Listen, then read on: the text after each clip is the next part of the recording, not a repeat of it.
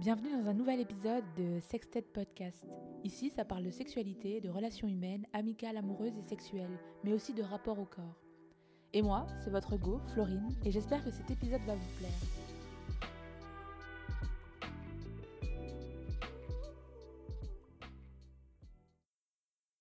Pour le septième épisode de Sextet Podcast, j'ai le plaisir d'enregistrer avec Emric, le créateur du podcast Anecdate. Je suis très contente, comme à chaque fois que je reçois quelqu'un dans le podcast. Bonne écoute Euh, moi, j'ai lancé l'enregistrement, donc euh, c'est quand tu veux. Moi aussi, du coup, voilà. Ok, bah je te laisse, c'est toi là. Pour une fois, c'est pas moi. Ouais, Je laisse. euh, ça fait pas de bizarre? Ça fait. Attends, j'ai juste un peu de non, ça va parce que j'ai quand même un peu l'habitude de qu'on m'invite là de plus en plus. Mais. euh, Ok. Mais non, au contraire, c'est un exercice et c'est pour ça aussi que je t'ai plébiscité parce que euh, moi, ça me permet de, de dire des trucs que je dis pas forcément euh, dans un date, tu vois. Donc, euh, c'est. Mais qui sont tout aussi importantes. Donc, c'est cool. Euh, bah, Je te laisse te présenter, Emric. Euh, ben, du coup, je m'appelle Emric. Mon nom de scène, c'est l'écrivain en trois mots. L-E-S-R-I-S-V-I-N-S. Et je suis le fondateur et créateur du. qui est un pléonasme. Je suis le fondateur du, podcast euh, Anecdate, qui vise à déconstruire les enjeux sociétaux via le prisme de la rencontre. Euh, du coup, de par ton podcast Anecdate, tu analyses les différents rapports à l'autre qui se jouent notamment dans les rapports euh, de la diversité, de genre, de classe, au sein des relations amicales et amoureuses. À quel moment tu t'es rendu compte que ce sont des enjeux majeurs dans la relation? Hmm. Bah, je pense que. En fait, euh, c'est. Anecdate, euh, le fait que je crée Anecdate, ça, ça reste quand même la conséquence, tu vois, d'un. d'une personnalité, je dirais, où euh, j'étais quand même euh, engagé sur certaines choses. Maintenant, quand j'ai fait la. Le, le virage de, de m'y engager sur tout ce qui est sur le terrain privé, euh, puisque Anecdate, c'est ça, tu vois, on parle de, on parle de privé, on parle du postulat que même nos relations, même le privé est politique. Euh, ça, je pense que c'est quand. Quand. euh, bah, déjà, il y a un premier truc un peu naturel de plus tu cherches et plus tu fais, tu lis de la sociologie, plus tu t'y intéresses, plus tu te rends compte qu'il y a une intersectionnalité des luttes. Donc, forcément, tu n'y échappes pas si tu t'y intéresses correctement. Et ensuite, euh, c'est quand j'ai commencé à avoir quelques quelques trucs qui se jouaient euh, dans mes relations à moi, tu vois, et qui n'étaient pas que du fait des deux personnalités des deux personnes, en fait. Donc je sais pas si je réponds à ta question, mais, mais c'est à ce moment-là, je dirais. Mais tout s'est déclenché un peu au quand même euh, fin de la fac, tu vois. Ok, d'accord. Mais parce que ça devenait... euh, Enfin, comment je pourrais dire ça? Parce qu'il y a des fois, tu t'y retrouvais plus ou tu, ça te questionnait beaucoup. Et euh, enfin, tu vivais des choses qui ont fait que justement... euh, Bah, je pense que moi, au début, quand je rentre à la fac, ça, ça marque quand même la réconciliation avec tout ce qui est euh, rapport culturel. Déjà, tu vois, je commence à aller au musée, à lire, je lisais pas du tout avant, etc. Donc, en fait, ce qui me fait. Il y avait des trucs qui me révoltaient depuis petit, mais petit, grosso modo, j'allais euh, la tête baissée dans des manifs euh, pour la Palestine, tu vois, les choses comme ça, parce que je savais que c'était juste. Euh, et je me renseignais sur ça, sur des aspects très politiques. Mais, mais à la fac, ça commence à être. tu sais, je rencontre des femmes différemment. Je commence même à dater, chose que je faisais pas avant. Donc là, il y a toute la notion du féminisme qui, qui vient aussi. Et après, à la fin de la fac, je pense que c'est le temps d'avoir digéré la période étudiante où tu as daté, des choses que tu as lues, où là, ça commence encore plus à s'activer euh, euh, de manière frontale parce que tu te rends bien. En fait, je vais te dire honnêtement, pour te répondre à ta question, c'est même pas tant moi j'ai subi des choses dans mes relations et du coup je voulais travailler dessus. C'était plus j'ai capté. Ah, ça fait un peu pique-me de dire ça, mais, mais je- euh, c'est plus j'ai capté, euh, moi je fais subir des choses en fait, tu vois. Et, euh, et là pour moi ça, ça devenait inconcevable. Donc je me suis dit, bah, va falloir commencer à travailler dessus. Ok, donc tu as eu l'intelligence bah, de, de te remettre en question et, et de changer. Enfin, de, en tout cas, de faire changer. euh, changer, d'essayer d'évoluer du moins, mais euh, et intelligence, euh, j'ai toujours beaucoup de mal sur ces trucs-là. parce que, tu sais, dire que c'est faire preuve d'intelligence, ça sous-entend qu'il y en a qui n'ont pas besoin de le faire ou qui sont, qui sont trop bêtes pour le faire. Alors qu'il ne s'agit pas d'une question d'intelligence ou de bêtise, tu vois. Il s'agit normalement, on devrait tous le faire. Il s'agit juste de, euh, de se regarder dans une glace, à mon avis. Ouais, oui. Après, c'est pas tout le monde qui, enfin, qui arrive à se remettre en question, tu vois, qui, qui fait le pari de, de réfléchir sur, euh, sur lui-même, tu vois. C'est pas tout le monde quand même. Donc ça, ça demande une certaine euh, capacité. Ouais, j'ai toujours du mal avec les, les compliments sur ce truc-là. Donc, euh, mais, mais. Et euh, comment tu fais euh, au quotidien, du coup, pour jongler entre tes valeurs et ton cœur? oula, vaste sujet, hein. J'ai, tendance à dire je fais pas. Genre, je me coupe, je me coupe un peu des, des... En tout cas, moi, j'ai toujours eu l'envie de, l'envie de me responsabiliser vis-à-vis de l'autre. Euh, ce qui fait que... Mais comme il y a constamment des choses sur lesquelles tu dois te responsabiliser et prendre du recul, euh, j'ai l'impression que plus la vie avance, moins je fais, tu vois. Euh, plus, plus je me préserve des relations, plus j'ai certaines peurs. Là, tu vois, en ce moment, mon grand truc du moment, c'est comme je... Enfin, mon grand truc du moment, c'est pas une collection printemps-été, mais comme je travaille sur mon, futur seul en scène qui va s'appeler Salaud de pauvre, et dans lequel c'est une critique du capitalisme et c'est une histoire euh, d'un d'un mec qui a fait un transfuge de classe et qui explique sur quoi le capitalisme ronge chaque partie de ta vie. Euh, bah là, en ce moment, ça fait réveiller des trucs, euh, ça met très à vif certains rapports euh, qui sont liés à des enjeux de classe. Et, euh, et du coup, quand je rencontre quelqu'un, je peux me braquer vite au moindre truc, tu vois. Et comme j'ai pas envie non plus de de il y a des trucs que je revendique, il y a des trucs je sais que parfois quand tu es trop à sur certains sujets, faut le temps de les digérer pour pas être relou pour l'autre. Voilà, je prends du recul ou alors ou alors je rentre dans des relations où je précise euh, vite que je suis pas disponible émotionnellement et et que voilà, tu vois. Tu fais attention à ce que euh, tes valeurs et ce que tu veux euh, ne soient pas quand même heurtés ou, ou n'heurtent pas les autres? Euh, bah alors c'est simple, sur le plan relationnel dans ma vie privée, je date pas quelqu'un qui a pas mes valeurs. Et sans faire le mec, si on parle de valeurs qui sont liées euh, à ma vision politique et moi mes valeurs liées à ma vision politique, ça fait c'est quand même de l'inclusion et euh, le droit euh, à vivre et à se revendiquer pour tous. Je considère que quelqu'un qui a pas de qui a pas mes valeurs, il a pas de valeur. Pas moi personnellement, mais en tout cas, tu vois, si, s'il n'a pas les valeurs de la mouvance dans laquelle je suis, pour moi, il a pas de valeur. Je vois pas, je vois pas d'autres valeurs que ça. En fait, je, je vois pas comment quelqu'un pourrait se prétendre avoir des valeurs, mais il soit pas inclusif, tu vois, pour des gens. Donc c'est ça la première chose. Donc ça, oui, j'ai fait archi attention. C'est genre, c'est automatique. Ça rentre pas dans mon cercle privé. Et ensuite, euh, si le deuxième truc que je voulais dire, parce que peut-être qu'il y a des gens qui vont nous écouter, qui sont dans des, qui sont animés aussi, tu vois, partout plein de choses et tout. euh, faut quand même faut, faut quand même faire attention au concept de pureté militante, tu vois. Par moment, on a tendance à s'échapper des trucs parce qu'on se dit, faut toujours être parfait, faut toujours être parfait, faut se détendre, tu vois. Nos espaces, la vérité aussi. Alors, je te dis ça, je vais réécouter le podcast, je vais essayer de me l'appliquer à moi-même, hein, parce que c'est très dur. Mais la vérité aussi, c'est que euh, le privé est un espace compliqué. Le privé est un espace... Parce que t'as beau euh, te déconstruire vis-à-vis de l'amour, le théoriser, il a une partie politique. Euh, l'amour, ça a aussi un... L'amour et le relationnel, d'une manière générale, ça a aussi un côté mystique qui se pose parfois. Et donc, du coup, là où il faut pas trop se culpabiliser, selon moi, c'est que parfois, tu te, tu te prends dans des trucs où de base, tu n'aurais pas donné l'heure à cette personne, tu vois.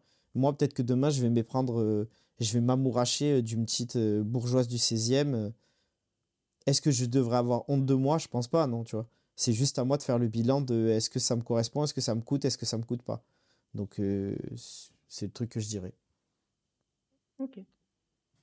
On va parler un peu du couple. Pour toi, qu'est-ce que le couple? Quelle est ta définition du couple? Bah, c'est quand... intéressant, c'est une question qui, enfin, je la trouve grave pertinente, euh, d'autant plus primo parce que moi, ça a évolué, tu vois. Avant, euh, moi j'ai une existence euh, lambda, j'étais un, garçon en misogyne cliché, donc pour moi le couple c'était ta meuf. et qui dit ça, qui dit, même si c'est pas de manière consciente, mais de manière inconsciente, qui dit ta meuf dit meuf sur lequel tu mets le plus de, plus de respect, tu vois. Ce qui est, je pense, l'un des grands angles morts, tu vois, de la liée aux masculinités, au patriarcat, c'est que on décorrèle trop la vision du couple hétéronormé des problématiques au patriarcat, même si l'un alimente l'autre. Mais bref, passons. Donc du coup, ça déjà, ça a changé. Et aujourd'hui, c'est toujours pareil. Il y a la réponse que tu me demandes sur moi personnel et mon moi politique, même si ça fait qu'une seule personne. Mais la réponse que je donne politiquement, c'est que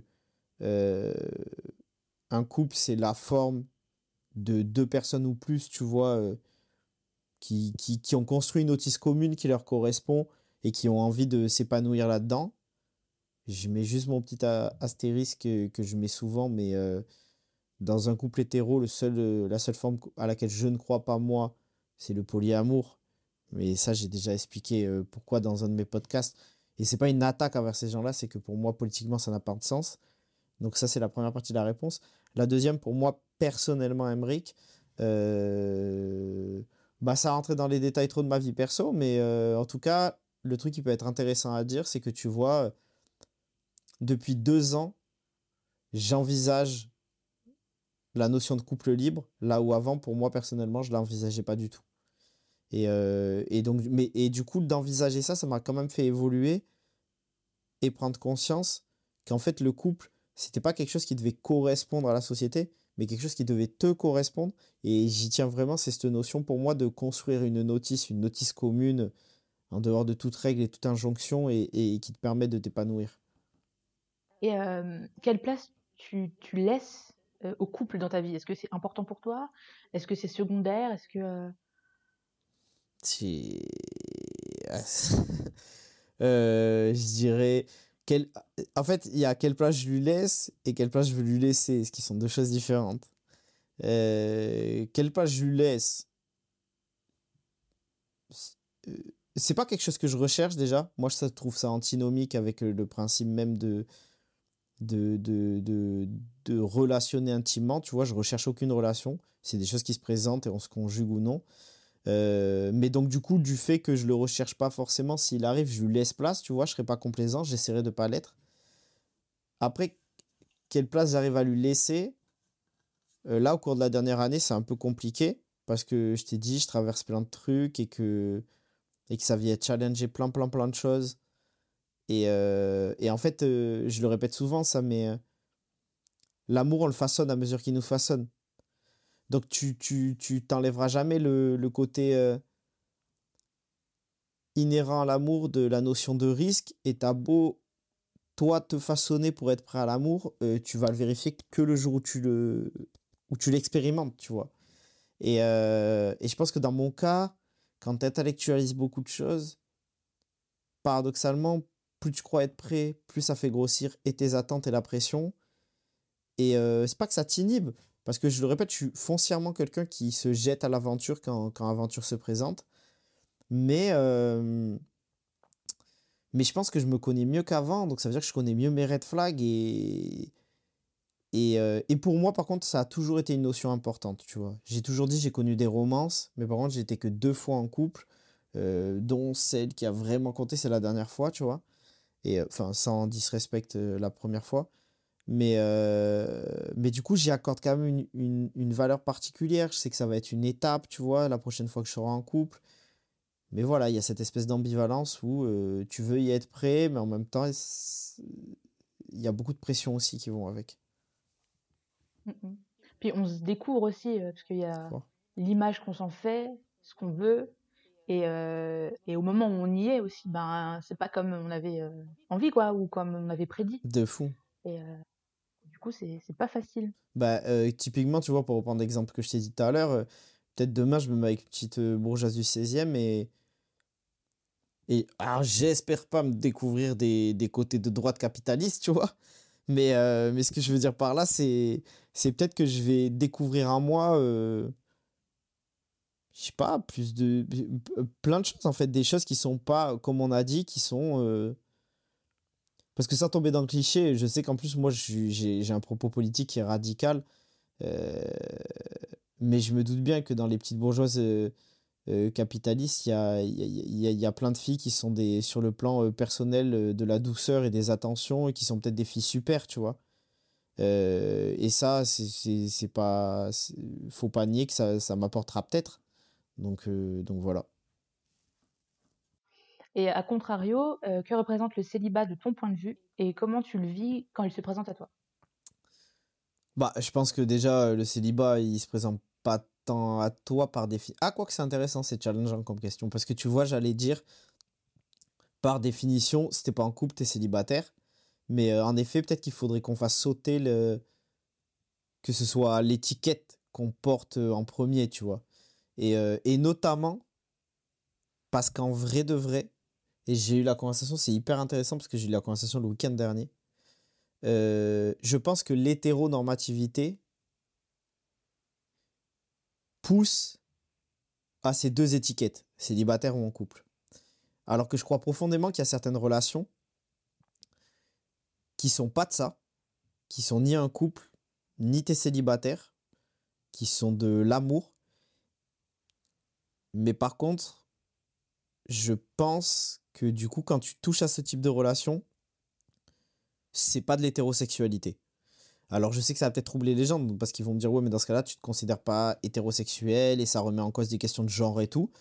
C'est une problématique que j'ai pas du tout fini d'explorer, ok? Ce que je dis juste, c'est que pour moi c'est l'hétérosexualité qui pousse à ces deux cases là, tu vois, en couple et célibataire. Et, euh, mais du coup, je vais quand même répondre avec les. Euh, ça reste, tu vois, un marque-drapeau pour la plupart des gens dans la société, donc je vais y répondre en le prenant, ce drapeau-là. Et, euh, et du coup, quand je suis célibataire, moi, c'est quelque chose que je vis assez bien, tu vois. Je pense que je suis privilégié sur ça, déjà du fait d'être un homme, au moins, moins la pression sur ça. ensuite, vis-à-vis du fait que moi, je suis quelqu'un d'assez solitaire et je, je me je kiffe de fou le temps que je passe avec moi-même, tu vois. Et, euh, et surtout, comme je te l'ai dit, euh, c'est pour moi du temps que je dois mettre à bon escient et que j'essaye de mettre à bon escient pour être digne de la personne avec qui je vais relationner. Peu importe que quelque chose soit d'une nuit, d'une vie, d'un mois, une semaine, peu importe, tu vois. Donc, euh, donc non, c'est un truc qui, qui que, que, je vis assez bien et que je trouve plus qu'intéressant, que je trouve primordial pour, pour mieux se comporter envers l'autre. Oui, apprendre à, se connaître, à passer du temps avec soi-même pour être bien avec, euh, avec l'autre aussi. Exactement. d'accord. Exactement. Alors là, on va passer plus sur les, euh, les questions qui concernent la puberté, l'adolescence, le rapport au corps. Ok. Donc si jamais tu es gêné ou quoi sur le moment, tu me le dis, hein, pas de souci. Euh, du coup, comment s'est passée ta puberté? Hmm. ben, Je dirais en vrai, je vais ni faire calimé. tu vois, souvent, je passe par mes chemins pour répondre aux questions, mais c'est parce que ça engage tellement de choses. Euh, on a tendance, déjà dans cette société, je vais pas dire plus, mais en tout cas, je vais parler de ce que je connais. Quand tu es un homme, à te dire que quand on te pose des questions de est-ce que ça va bien, est-ce que ça s'est bien passé, faut pas répondre non, tu vois. Parce que ça ferait miskin, parce que, parce que, parce que voilà, faut être solide et tout. Et euh, je prône pas non plus le fait de faire le caliméro, tu vois, dans la vie. Euh, mais par contre, je pense qu'il faut savoir reconnaître des choses. Et moi, ça fait deux ans que je suis en thérapie. Et, euh, et c'est à travers cette thérapie que j'ai appris à connaître que mon enfance slash adolescence, c'était pas forcément archi bien passé, tu vois. Et une fois déjà que tu reconnais ça, tu reconnais aussi maintenant des problématiques que tu vis en tant qu'adulte sur, donc, euh, qui dit puberté dit aujourd'hui rapport au corps, euh, toutes ces choses-là, tu vois. Et, et ouais, donc je dirais, franchement, ça a pas. Ça a pas été plus simple. Je, je vais quand même. pour, pour relativiser, tu vois, il y a des personnes, c'est pire que moi, ils vivent des trucs genre au niveau de l'acné, au niveau du physique, qui est visible par les gens, c'est très compliqué, il y a des moqueries et tout. Euh, moi, j'ai pas eu, tu vois, tant d'acné que ça. Je pense à ça. J'ai pas. Mais il y a quand même ce truc de garçon où euh, tu dois vite correspondre à certaines choses quand t'es petit et tout. Et moi, c'était pas, c'était pas forcément le cas. Et donc, non, j'ai jamais, j'ai jamais trop été à l'aise, tu vois, avec mon corps. Et vraiment, je lis la puberté avec ce truc avec le corps quand j'étais jeune. Et, euh, et du coup, il a fallu euh, fake it until you, you make it, comme dirait Rihanna, tu vois. Mais euh, en tout cas, moi, moi c'est ce par quoi je, ce par quoi pardon, je suis passé. Mais je pense que c'est aussi lié à, la masculinité. C'est parce que tu pouvais. Y avait, en tout cas, moi, dans mon milieu populaire, il n'y avait pas d'espace pour, pour être faible, tu vois, et pour dire je me trouve moche ou je me trouve ci ou je me trouve ça. Donc ça a été un terrain, ça a été un long chemin. Et, et ma foi, je pense que pendant ce chemin-là, je me suis égaré à choper quelques stéréotypes au niveau de la pensée, sur moi-même, des injonctions, tout ça. Du coup, as... comment tu as vécu les changements de ton corps? Mal, mais il y a des trucs qui t'ont marqué, genre. Ouais. Mais c'était très paradoxal parce que, et ça, je pense que je dois aussi à l'éducation de ma mère. Je te dis, j'ai jamais eu de complexe physique, paradoxalement. Je sais, ça peut paraître très paradoxal avec ce que je viens de dire, mais vraiment, genre, j'ai jamais jamais bloqué sur un truc au point d'être dans le mal-être, tu vois. Euh, mon nez, euh, même ma taille, euh, parce que je suis pas le plus long des garçons du monde, tu vois. mais je suis pas le plus minuscule non plus. Mais mais il y avait des garçons plus grands quand même. sur ça et tout, j'ai pas bloqué. Et je pas, franchement, je, te dis honnêtement, je pense que en vrai, le vrai blocage que tu fais à ce moment-là, en tout cas moi dans mon cas, et que beaucoup de garçons doivent faire, c'est vraiment quand tu arrives à la puberté, tu découvres du coup un peu ce que c'est la sexualité. Et euh, moi, je bloquais surtout vis-à-vis de, problématiques sexuelles, tu vois. Vis-à-vis du vis-à-vis de problématiques vis-à-vis du sexe, etc. Donc, euh, donc euh, ça a été ça, tu vois. Ok. Et tu as eu des conversations avec tes parents? Et comment ça s'est déroulé? Non? Jamais de la vie. Non, non, non, non, je viens pas d'un. Je viens pas d'un foyer où on parle beaucoup déjà. Mais alors sur ces terrains-là, ma gueule, euh, jamais. Ok. Et euh, actuellement, comment tu te sens dans ton corps? C'est franchement, euh, je vais pas dire genre tout est réglé, tu vois, comme ça ou quoi, mais mieux. Franchement, mieux de, depuis. alors, c'est toujours pareil. Après, quand je suis rentré à la fac, surtout, je te dis, surtout ce qui est apparence, apparence qui se voit et qui se dégage, eh ben, j'ai été dans la continuité, donc j'ai pas eu de, j'ai pas eu de complexe et, au contraire, je me sentais de mieux en mieux, tu vois, quand je me regardais dans le miroir, etc. Euh, et après, pour ce qui est parti de l'intime, euh, là, depuis la dernière année et demie, depuis deux ans, tu vois, je me sens de mieux en mieux. Parce que certaines découvertes, parce que certaines conversations aussi. Mais en fait, ça allait avec ça, ça allait avec le fait de euh, me déconstruire vis à -vis de certaines choses m'a permis d'instaurer certains dialogues avec des femmes. Et des femmes m'ont dit certaines choses qui m'ont mis à valeur, en fait. Et euh, je pense que c'est sur ça qu'on devrait s'interroger, parce que souvent, les garçons, on se dit, euh, ouais, putain, peut-être qu'on n'est on n'est pas assez rassuré et tout. Et il y a peut-être un discours entre les femmes que les femmes, vous devez avoir sur le fait de comment on valorise les garçons. Moi, ça, je m'en mêle pas, parce que je suis pas une femme, c'est pas à moi de le dire, tu vois je dis de mon, euh, de, de, mon point de vue de garçon, ce que je dirais aux autres mecs, je dis oui, c'est vrai, je ne le nie pas, tu vois. Peut-être qu'elles ont un dialogue à avoir. Mais venez, avant de s'en mêler, on se dit entre nous que proposer d'autres dialogues aux femmes vont peut-être leur permettre de, elles aussi, mieux nous dire certaines choses qu'elles n'osent pas nous dire d'habitude. Et moi, ça a, été, ça a été ça dans mon cas, tu vois. Et euh, ce qui m'a fait beaucoup de bien, du coup. Ok. Euh, je voudrais revenir sur ce que tu as dit juste avant. Euh, tu parlais de, du fait que tu n'as pas eu de complexe. Et je voulais savoir si c'était parce que justement le corps des hommes, souvent, et pas, euh, on leur demande pas d'être, de performer, en tout cas physiquement, tu vois. Enfin, peut-être qu'on leur demande, mais, mais c'est peut-être moins, moins, comment je pourrais dire ça? On ne nous demande pas de performer sur le même terrain, en fait, pour moi. pour, t'as as fini ta question? Oui, mais vas-y, je te laisse parce que ça va me permettre. Ok, ben, euh, en gros, moi, ce que j'allais dire, pardon de t'avoir coupé, c'est. Bon, déjà, je suis un homme blanc. Donc, il y a moins de problématiques, tu vois. parce que je suis pour cette société patriarcale, je suis la norme. Donc euh, forcément, j'ai pas, moi j'ai pas de mal à regarder un film, trouver un mec qui me ressemble, euh, m'identifier, me dire ça va être lui mon modèle, c'est à soi que je vais ressembler et tout, primo. Deuxio, comme j'ai dit, je pense qu'on nous demande de performer, mais pas au niveau sociétal, mais au niveau personnel, entre nous, entre soi-même. C'est pour ça qu'il y a beaucoup de garçons qui vont commencer à aller à la salle de sport, etc. et tout. Et, euh, et, donc oui, je vois très bien la différence. Une femme, on va lui demander de performer, il faut toujours qu'elle soit belle, qu'elle soit maquillée, qu'elle soit présentable, qu'elle soit sexy, mais qu'elle soit pas trop sexy à la fois. Et nanani et nanana, tu vois. Et tout ça, c'est nous qui le demandons en plus. Euh, donc c'est pas du tout les mêmes performances qu'on nous demande. C'est, c'est, je pense que ça relève plus de l'intime. Et, euh, et du coup, par contre, c'est lié à ma réponse, tu vois. Donc de ce fait-là, j'ai pas eu trop de complexes dans la société moi, mes questions, elles ont été dans l'intime. Et du coup, mes questions se sont réglées dans l'intime aussi. Ok. Et euh, enfin, c'est vrai que tu soulignais aussi le fait par rapport à l'intime et, euh, et, par rapport aux, discussions qu'ont les femmes entre elles. Euh, alors, est-ce qu'on a. Bah, ça dépend, je pense, les femmes, hein, c'est pas, pas généralisé, mais moi, je suis en train de réfléchir et je me dis est-ce que j'ai déjà eu vraiment une conversation concrète sur ce que j'aimais faire avec un homme, ce qu'un homme aimait faire, etc. Tu vois, je, je, suis en train de réfléchir et je crois pas vraiment. Tu parles sur le plan sexuel Ouais. Ok. Bah, des, oui, oui, des, sexuel ou, même relationnel, euh, sans, sans mêler l'intime, tu vois.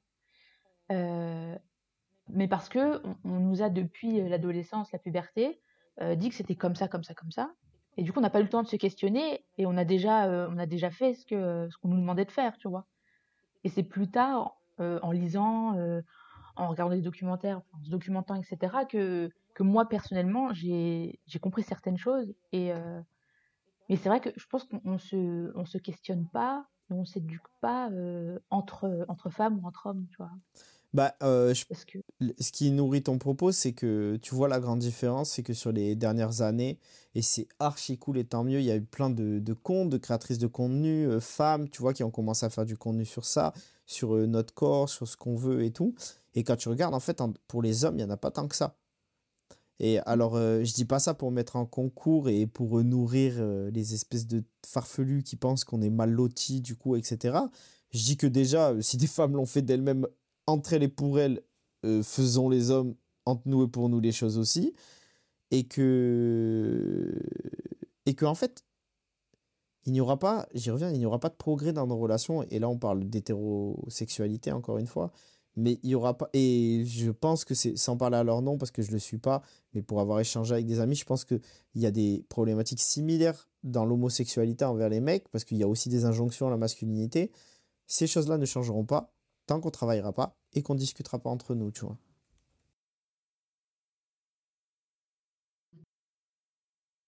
Euh, tu te sens à l'aise pour parler de la première fois, ta première rencontre avec la sexualité partagée?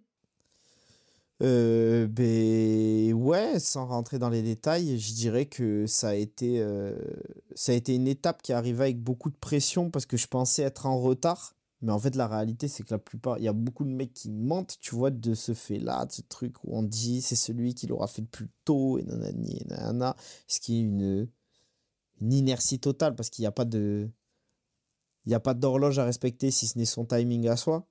Euh, et parfois, je vais même te dire, ça se trouve, euh, tu le fais du coup, tu crois que c'est ton timing, mais en fait, non, euh, c'est le timing que la pression des gens t'ont mis et tu te jettes dedans et peut-être tu aurais pu attendre. Moi, je me souviens que j'étais, j'étais un petit, ce qu'on appelait un petit fragile plein d'amour, tu vois, quand j'étais petit. Donc, moi, dans ma tête, je m'étais dit, ah, je vais la faire avec ma première meuf, et nanani, et tout. Ça s'est pas passé comme ça. Et du coup, euh, pour parler de ma première rencontre, je trouve que c'était très bien dit, comment tu l'as dit. Ma première rencontre avec la sexualité partagée, euh, je dirais que. Euh, en tout cas, avec du recul, je me rends compte que c'est là où prend source beaucoup de choses pour la suite. Donc, je suis pas en train de dire aux gens le fameux discours et qui en plus vit souvent des femmes en mode euh, on cristallise ça et on leur met plus de pression et tout sur la tête. Je parle pour tout le monde. Et tu as le droit d'avoir aucune pression, tu as le droit de te jeter comme ça dessus. As droit, en fait, tu as le droit d'aborder ta première fois partagée comme tu souhaites.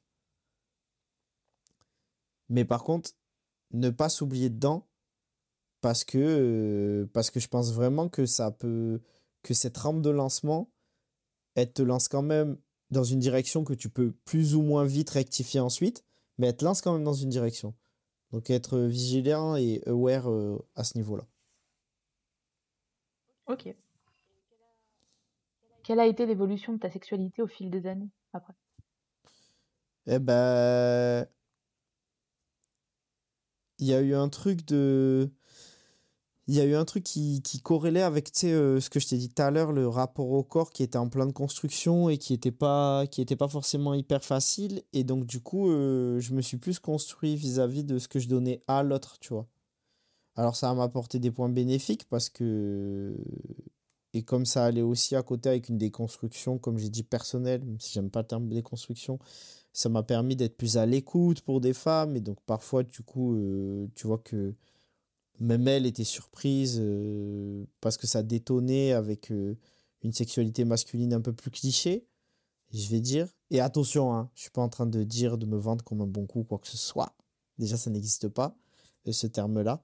Mais, mais ce que je veux dire juste par là, c'est que ça m'a permis d'être à l'écoute, de me construire dans ce que l'autre, tu vois, souhaitait. Mais c'est comme tout, toutes les bonnes choses peuvent avoir parfois un revers de la médaille et un angle mort un peu pernicieux. Et moi, cet angle mort-là, pour moi, il a été de pas m'écouter moi. Chose que je rattrape là, euh, sur les... j'essaye de rattraper sur les dernières années.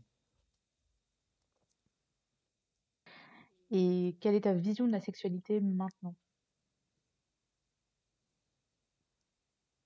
Ma... Je vais plutôt dire la vision que je vise, c'est que putain j'aimerais me rentrer dans le crâne ce que j'essaie de faire tous les jours mais que douceur n'est pas forcément liée avec intimité. Genre tu peux tu peux tu vois euh, normaliser le fait d'avoir euh, ce que les gens appellent des hook-up euh, un truc hyper hyper même un soir et c'est pas pour autant que t'as pas le droit d'être doux tu vois. Ah oui. Bah oui donc, euh, mais, mais ça, dans la masculinité, c'est très dur, tu vois, de, de, de, de, se construire et de se dire ça. Donc, euh, donc j'essaye de, j'essaye de me dire que ma vision de la sexualité, c'est. c'est euh, Franchement, j'allais dire, ouais, franchement, en tout temps et en tout lieu, un moment de douceur, parce que pour moi, même si tu baisses bestialement, la douceur que tu vas trouver là-dedans, c'est le fait d'être attentionné envers l'autre et aussi envers toi, tu vois. D'accueillir que c'est ça que tu veux, d'être en accord avec c'est ça que tu veux à ce moment-là. Donc, euh, donc voilà, je dirais ça, sans faire de grands mots. Ok. Ok. Et moi, pour rebondir là-dessus, j'ai remarqué en étant sur les applis que souvent, euh, il y a des gens qui, qui quand on, quand on demande qu'est-ce que tu recherches, etc., euh, plein de gens disent ben, je recherche pas de sérieux. Et euh, donc, du coup, euh, via cette phrase-là, il, il parle de la sexualité. Et, j'ai fait le constat en me disant, mais comment ils peuvent pas trouver. Enfin, moi, je trouve en tout cas que c'est un domaine assez sérieux. Parce que, ben, on vient tous euh, de ça. Et que, enfin, voilà, je pense que, enfin, peut-être que je le rends sacré ou je sais pas, mais pour moi, c'est un domaine hyper important dans la vie, dans la vie de tous. En tout cas, toutes les personnes sexuées. Et, et du coup, j'essaye de leur faire comprendre que, ben, en fait, même si tu cherches pas de sérieux, le sexe, c'est quelque chose quand même de sérieux parce que voilà, ça mêle l'intime, ça mêle euh, des choses euh, euh, profondes. Enfin voilà, c'est pas rien, je trouve. Tu vois. Ben, il y a pas longtemps, j'ai fait une vidéo pour dire arrêtez avec le terme relation sérieuse, ça n'existe pas, tu vois. Il faut, mmh. faut parler de, de. Parce que tout est sérieux, c'est ça que je disais dans l'intro, tu vois et que à la rigueur euh, parler peut-être plus j'ai pas le mot euh, solution magique mais peut-être déjà euh, relation stable et encore que enfin bref retenons que relation sérieuse ça n'existe pas pour moi que tout est sérieux ça je suis en accord total avec toi et que et qu'en fait quand on aura pris conscience que la sexualité est sérieuse ça nous permettra d'être d'autant plus libre et volatile dedans tu vois bah oui. Mmh. Parce que même, quand, quand tu dis, comme tu dis, quand on se rendra compte que c'est sérieux, on pourra peut-être en parler un peu plus sérieusement, parce qu'il y, a des- il y a des gens, ils sont pas capables d'avoir une conversation euh, posée, tu vois, avec des mots simples euh, qui mêlent la enfin, qui parlent de sexualité, tu vois. De ouf. Euh, et parce que ben ça a été longtemps tabou et que peut-être qu'il y a des gens ils sont ils sont pas à l'aise, ils ont peur d'être jugés, ils ont peur aussi de sortir d'une zone de confort parce que voilà, ça demande, ça demande des efforts de tester, tu vois. Il y a des gens qui sont pas. je pense que c'est à tout dit. C'est sur cette peur aussi de beaucoup se faire juger, tu vois. Mmh. En tout cas, moi, je sais que je l'ai eu, ça, dans le fait de. Et ce qui est paradoxal, parce que j'ai jamais eu aucun mal à écouter les envies de l'autre, tu vois, sans être choqué. Au pire, si ça me convenait pas, je disais, ouais, ça me convient pas. Mais waouh, alors que dès que moi, je devais exprimer des trucs, dans ma tête, euh, c'était. Euh, j'avais peur qu'on se dise, ah oui, est ci, est ça, tu vois. Donc, euh, ouais, ouais, je pense que c'est lié à ça. Mmh. Et quelles sont les découvertes que tu as faites et qui ont totalement changé ton rapport à l'intime et au plaisir? Les, du coup, les découvertes physiques? Euh, Ouais. Enfin, si tu veux en parler, hein, si trop. Euh... Non, non, non, non, je. Hmm. Quelles sont les découvertes?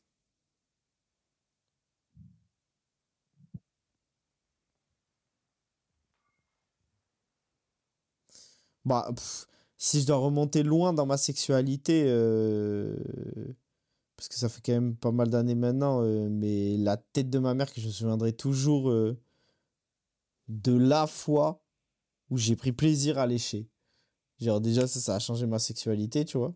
Genre je me souviendrai toujours de cette bascule là, tu vois, où c'est devenu un truc naturel pour moi. Ça, je m'en souviendrai toujours et franchement, ça a pas mal changé, impacté ma sexualité. Mais tu vois, encore une fois, c'est envers l'autre. Et, euh, et, et après, quand j'ai compris que, que l'écoute, ça faisait partie du sexe aussi, tu vois. Que sans écoute, il n'y a pas de, de... Ouais, je pense que le plus gros changement, c'est ça, en fait, tu vois. Il y a ce qui a changé la manière cliché d'aborder le sexe, euh, de croire que tu kiffes le sexe. À aujourd'hui, c'est le fait de capter que c'est l'écoute. C'est ça, tu vois. Mais l'écoute, c'est pas que pour l'autre, c'est pour soi aussi. Donc voilà. C'est écouter soi-même et, euh, et, écouter les, les autres. De ouf.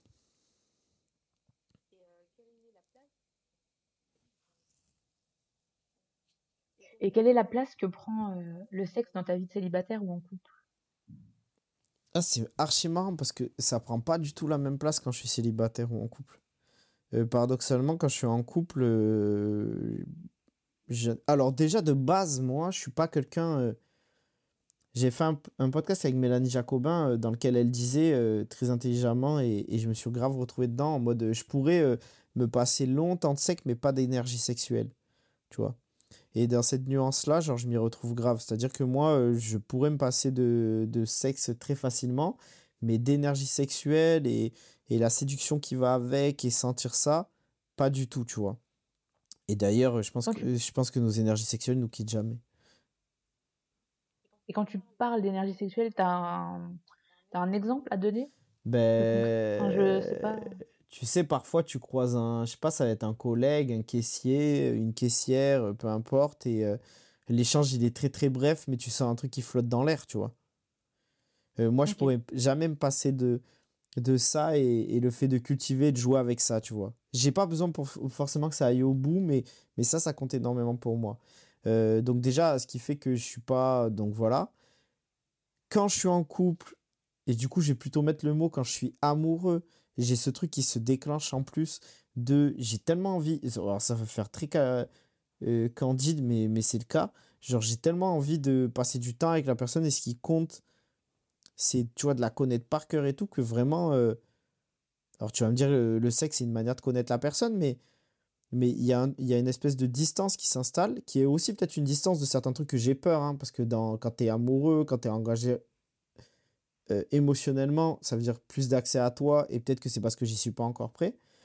Et ensuite, euh, il y a aussi, je pense que ce qui peut être intéressant de dire, c'est que pendant toute une époque de ma vie, euh, moi, je ressentais pas la tristesse. À la place de la tristesse, je ressentais de la colère. Et quand j'étais en colère, il fallait que je baise. Et du coup, pendant une période de ma vie, le sexe, ça, ça, ça, ça a représenté ça comme, euh, comme, place dans ma vie. Donc, euh, donc voilà, c'est quelque chose qui est assez mouvant, qui a évolué. Euh, mais euh, mais aujourd'hui, je dirais que c'est quand même quelque chose. Ouais, je le mettrais au rang d'important, tu vois, quand même. Mais ça n'a pas toujours été le cas.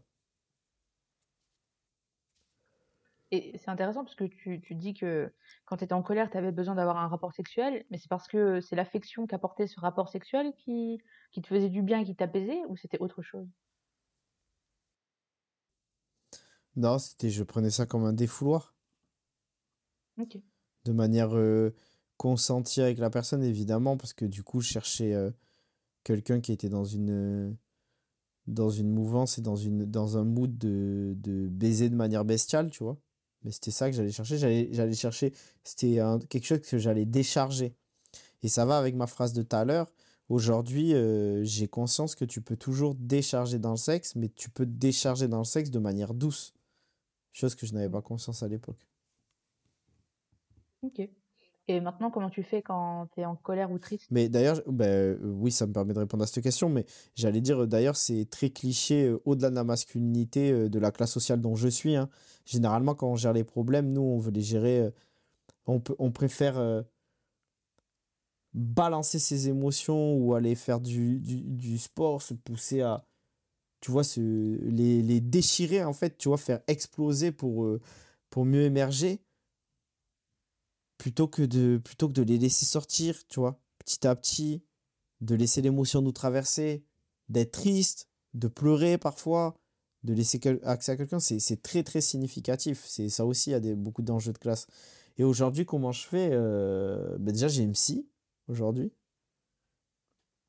Et puis, euh, et puis aujourd'hui, je, je, sans rentrer dans les détails de ma vie perso, je, je, je résumerai ça en disant que j'essaye de laisser me que les émotions me traversent. J'essaye vraiment de les laisser traverser, tu vois. Ok. Eh ben, euh, merci Amérique. J'ai plutôt de questions. Ok, trop cool. Ben, merci à toi. Euh, beaucoup de. Ouais. Non, non, j'allais dire beaucoup de euh, force à ton podcast et on te souhaite toute la réussite du monde. Merci curieuse et euh, je voudrais juste te poser une question par rapport à ton parcours. Parce que c'est un peu flou. Je sais pas si tu veux en parler aussi. Ok, ok. des études que tu as fait. Euh. Dans le podcast ou tu veux me demander ça en off? Euh, bah non, dans le podcast, enfin en off ou dans le podcast, je sais pas.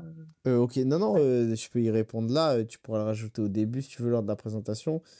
mais du coup, moi j'ai fait un. moi je suis allé à la fac, j'ai fait une fac de communication. J'ai fait d'abord une année de droit, après j'ai arrêté euh, j'ai fait une fac de communication. C'est en entrant à la fac de communication que j'ai commencé à écrire de manière euh, artistique de mon côté. Euh, j'ai fait un double, un double master à la fac et ensuite j'ai fait une école à sub de pub aussi parallèlement. spécialité plus publicité. Et après ça, en fait, j'ai travaillé 8 mois en agence. J'ai vite vu que, que ça ne me correspondrait pas pour plein, de raisons. Et, et du coup, j'ai repris une année où j'ai fait un petit boulot et à côté, euh, j'ai mangé euh, tout plein de livres de sociologie parce que je savais que j'avais des acquaintances personnelles du fait de où j'étais né, etc., vis-à-vis de certaines problématiques. Mais pour moi, ça ne pouvait pas suffire, tu vois. Je ne pouvais pas juste prendre comme alibi euh, les gens avec qui j'avais grandi et observer comme ça. Il me fallait un truc plus, plus concret. Et, du coup, j'ai lu ces livres-là. Et voilà. Et après, j'ai commencé à, il s'avère que mon parcours militant m'a amené des connexions où on me demandait euh, de, de, faire certains tafs, tu vois, au niveau de la... J'ai fait de la réal, j'ai écrit pour des gens, j'ai commencé à être auteur. Et, euh, et voilà, et quand tu écris, ça prend différentes formes, et c'est comme ça ensuite que j'en suis arrivé à, à créer Anecdate. Ok. Et quand tu crées Anecdate, euh, ça se passe comment? Comment tu t'organises et comment tu, tu te lances Eh ben, j'étais sur le banc où je suis tout le temps à Bordeaux pour écrire. L'idée m'est passée par la tête. Je l'ai envoyé à ma meilleure pote, je lui passe un SO, Fanny, qui m'a tout de suite dit Mec, c'est grâce à ça que ça a pété. Elle y a toujours cru et tout, tu vois. Et, euh, dans le même temps où j'ai l'idée d'Anecdate, c'est clair dans ma tête l'idée euh, d'une pote à moi qui s'appelle Philippine, avec qui j'ai fait la saison 1 d'Anecdate, euh, où je me suis dit, waouh, ce serait trop bien, tu vois, en termes de binôme, ça marcherait de fou.